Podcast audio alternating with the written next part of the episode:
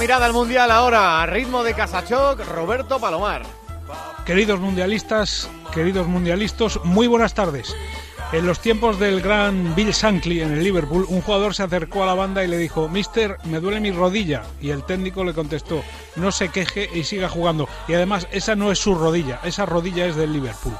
Pues lo mismo pasa con la rodilla de Diego Costa, que no es su rodilla, esa rodilla es de España porque hasta que no apareció la bendita rodilla para marcar un gol de churro a Irán, los españoles sufrimos lo que no está escrito. Y después del gol también pasamos las de Caín. La rodilla de Costa es hoy patrimonio nacional, porque tenemos más cerca los octavos, y eso en este mundial de sufrimiento y agonía es un tesoro. Mal que bien, hemos pasado el trago de la segunda jornada. ¿Que el partido fue feo? Sí.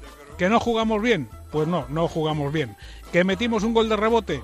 en el reglamento no dice nada de que los goles de rebote no valgan.